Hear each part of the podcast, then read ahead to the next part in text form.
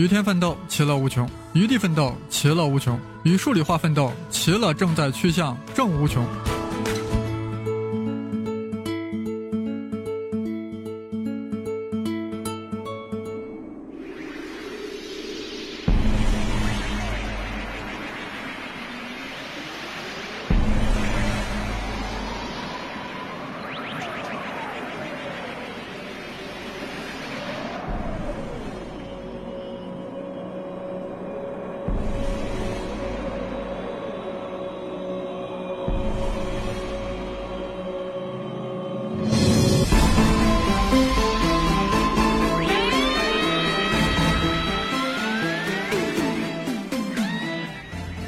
大家好，我是生粒子老师。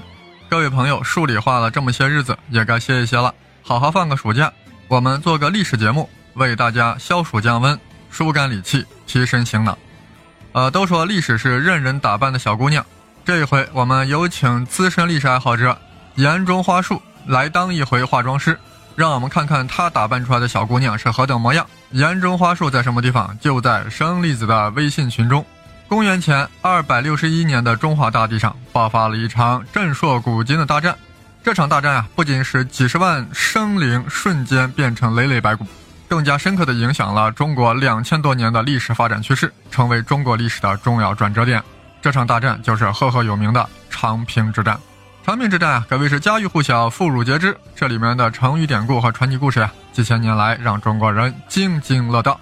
但是如果把这场战争仔细地复盘一遍，可谓是疑点重重，面目全非，有着侦探小说般的重重迷雾，而后又有拨云见日的爽朗。请大家先翻开积满灰尘的中学历史课本，让我们先复习一下这段历史。战国时期啊，是我国历史上最波澜壮阔、惊涛拍岸的历史时期，也是我们中华文明正源生成的时代。我们的祖先经过血与火的锻造，从此走向了大一统。正如《诗经·小雅》有云。夜夜震电，不宁不令；百川沸腾，山中足崩。高岸为谷，深谷为陵。这正是呀，这个时代最好的写照。而长平之战就是发生在这样一个特殊历史时期的一场决定中华文明历史走向的大战。你说我们能不好好讲一讲吗？能不讲一个系列吗？在中华大地上，战国这场大戏有秦、赵、魏、韩、齐、燕、楚这七大玩家。共同形成了一个强大的势能场，在这个场子里啊，上演了一幕幕精彩大戏，一演就是二三百年。其中最精彩的一幕呀，就是长平之战。欲了解此战，就要先把整个战国在长平之前的历史把握一下。我们将之简单的概括为：魏国崛起，三晋一体奏老秦；齐国崛起，桂陵马陵挑落魏国王冠。秦国崛起，变法图强，远交近攻，蚕食三晋；老燕国发力，挤灭齐国，田单大摆火牛阵，齐燕两败俱伤，退出游戏。赵国崛起，胡服骑射，开疆拓土。是的，最终呀，我们落脚到赵国崛起了。历史的车轮滚到了大战爆发前，此时的国际局势大致是：秦国呀，毫无疑问是超级大国，班里胳膊最粗小朋友。占据了陕西、川渝、山西及河南一部分的大片地盘，对列国啊虎视眈眈，利用军事外交不断蚕食列国。秦国的对外政策啊，实行的是远交近攻啊，你远的我就交和你交往，近的就先攻打你。一方面威逼利诱列国不参加合纵，一方面抓住一切机会步步为营，蚕食与秦国比邻的韩、魏、楚三国。此时的赵国呀，经过赵武灵王胡服骑射的改革，国力稳步上升，开始追赶秦国的脚步，是班里啊胳膊第二粗小朋友。其统治范围包括河北大部、河南一部和山西、内蒙一部。赵国是战国最后一个崛起大国。赵国的主要扩张方向是云中、雁门的胡人部落。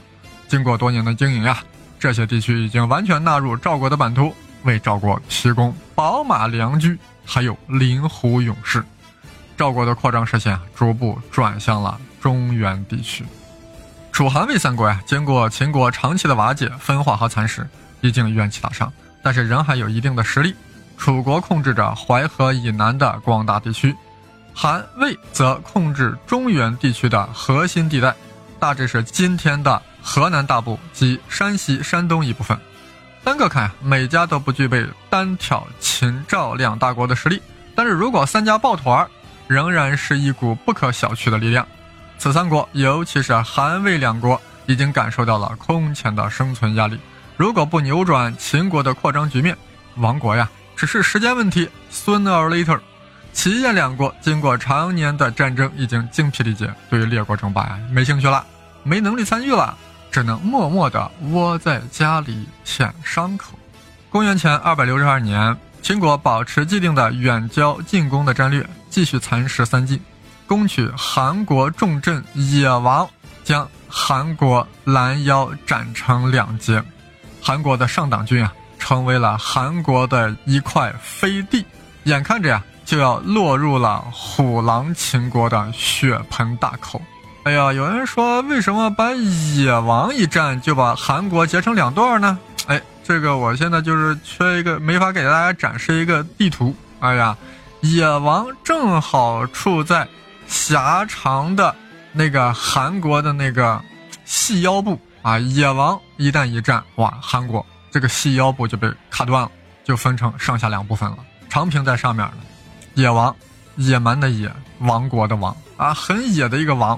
野王很重要，但是野王这样一个重镇被秦国给攻占了。野王的攻占导致了韩国的上党郡成为了韩国的一块飞地。上党郡啊，在野王的北面嘛，长平是上党郡的一个具体的地方。那么上党呢，位于今天山西省东南部这个地方呀，虽然物产不丰饶，人口也不多，但是战略位置非常重要。它独特的地理形势。使得它成为韩赵魏三晋抵御秦国蚕食的重要屏障。秦国的核心地区在今天的陕西关中平原。秦国东出函谷关，攻击三晋，上党呀是必经之路。一旦落入秦国手中，秦国北上可以攻赵，南下可以灭韩，东出可以伐魏，三国都没有可以依托的战略屏障来抵御秦国的大军。面对虎狼秦国。韩国的国君啊，焦虑万分。上党是靠韩国自己守，那是肯定不行了。韩国的生死存亡已经就在眼前，必须要引入其他列强的力量干涉，要把上党问题国际化，韩国才有救啊。于是，韩国派出冯亭出任上党郡守。一方面，国君主持与秦国罢兵求和，允许割让上党；一方面，冯亭呀，暗地里与赵国接洽。说上党百姓与秦国血海深仇，不共戴天啊！和赵国人民亲如一家，早就想归附赵国了，请赵国出兵保护上党。上党百姓呀，自当感激涕零，丹湖石江以迎王师啊！赵国一听这也挺感动，再加上出于自己的利益考虑，就出兵上党了啊！这下惹恼了秦国呀！啊，好你个赵国，老子嘴里的肉你都敢抢，你是不是把我当 nothing 啊？老子也要出兵啊！于是呀。秦赵两国分别增兵上党，形成了对峙的势头。最终在上党盆地的正中间爆发了一场大战。这个盆地的正中央呀，就是长平，所以以后人啊称之为长平之战。长平之战一开始，赵国以廉颇为将，老将军深谋远虑，坚壁清野，固守不出。秦国人也拿他没办法，于是使出了离间计啊，到赵国传播谣言。他说：“秦国人不怕廉颇，他就是缩头乌龟，他们只怕赵括。啊，赵括这位大神，学贯古今，运筹帷幄，决胜千里之外。啊，很快啊，这个微博就转发了五百条，不少大 V 还纷纷点赞转发。哎，很多有关系的人物啊，还艾特了一下赵王。啊，赵王一看，咱老赵家还有这般人物，那还不赶快启用？麻利儿的，马上扣上大将军的帽子，就给咱老赵家打天下去吧。”哎，赵括一上任啊，立马主动出击，啊，这个时候秦国已经悄悄地换上了白起为将，啊，白起谁呀？那是不世出的战神啊！迅速把握战机，分割包围赵军，最终把四十万赵军坑杀于长平，一将功成万骨枯。从此，秦国大遍天下无敌手，开始了统一全中国的伟大历程。呃，刚才我们简单的叙述了一下长平大战的故事啊，似乎听起来合情合理，没有什么问题。但如果仔细想想呀，问题很大。且听我啊详细分解啊，从参与博弈的三股势力中一一拆解。大家都知道，大有大的难处啊，秦国很大，对不对？所以它自然有它大的难处。那么秦国的国君呀，是深有体会的。自从商鞅变法以后呀，秦国走向了迅速崛起的老路，秦国走向了迅速崛起的道路。经过了秦孝公、秦惠王、秦武王的励精图治，国内 GDP 连年保持了两位数的增长，赶齐超楚，迅速走向了超级大国的行列。列国呀，似乎都是秦国案板上的肉。秦国锐士有如砍瓜切菜般，把列国打得鼻青脸肿。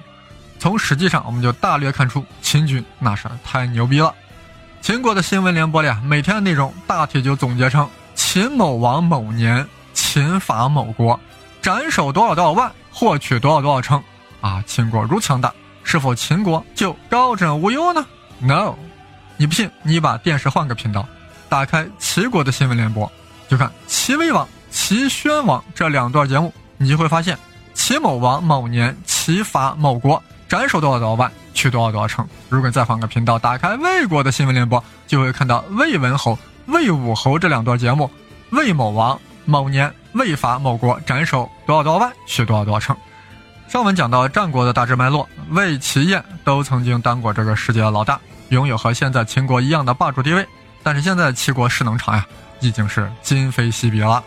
魏国已经被我们老秦人赶出了河东，国土人口已经缩减到了一个中等诸侯的程度。齐燕两国连一支像样的军队都凑不出来，只能紧闭国门，渔民休息。再看看更久远的历史。春秋五霸如今安在？郑国呀，早被韩国吞并了；宋国呀，被齐楚吞并了；晋国呀，被韩赵魏三家分了；姜齐变成了田齐，似乎没有一个能够长久称霸的，稍有不慎就 disappear 了。原来老大不是这么好当的。秦昭王呀，不停地按着遥控器，心里五味杂陈。著名军事家孙膑对国际态势的分析的非常到位，他看出。这个势能场应该是这样的，就是天下军事，列国绝不允许一个超级大国凌驾于他们之上。只要有一个国家有成为超级大国趋势，让列国感受到生存压力，那么列国呀一定会群起而攻之。双拳难敌四手，好汉架不住群殴。秦昭王掂量着自己的老底，有没有可能与列国同时开战，还有胜算，于是把频道切换到了秦国的内部新闻。公元前二百九十六年，齐、韩、魏三国攻秦，秦国不敌，割地求和。公元前二百八十七年，五国伐秦，攻入函谷关，秦割地求和。公元前二百七十年，秦赵大战燕羽，秦军大败，折损金兵八万，秦昭王气血了一半。看来啊，别说和列国同时开战，单单和村东头老赵扳手腕，你都不敢说万子比老赵粗。大果然有大的难处，要是到这儿呀，秦昭王也就退缩了。那长平之战还打个哪森呀？那为什么长平之战还是打了起来呢？且听下期分解。对历史特别有兴趣的朋友，也可以去听我的另一个栏目《胡先生文史札记》，啊，那里正在讲耶路撒冷系列，也在讲两宋之交系列，啊，反正那里专门讲历史，在喜马拉雅和网易音乐上都有。胡先生呀，就是生粒子老师。生粒子老师呀，当然就是胡先生，而且都是带竹字头的生。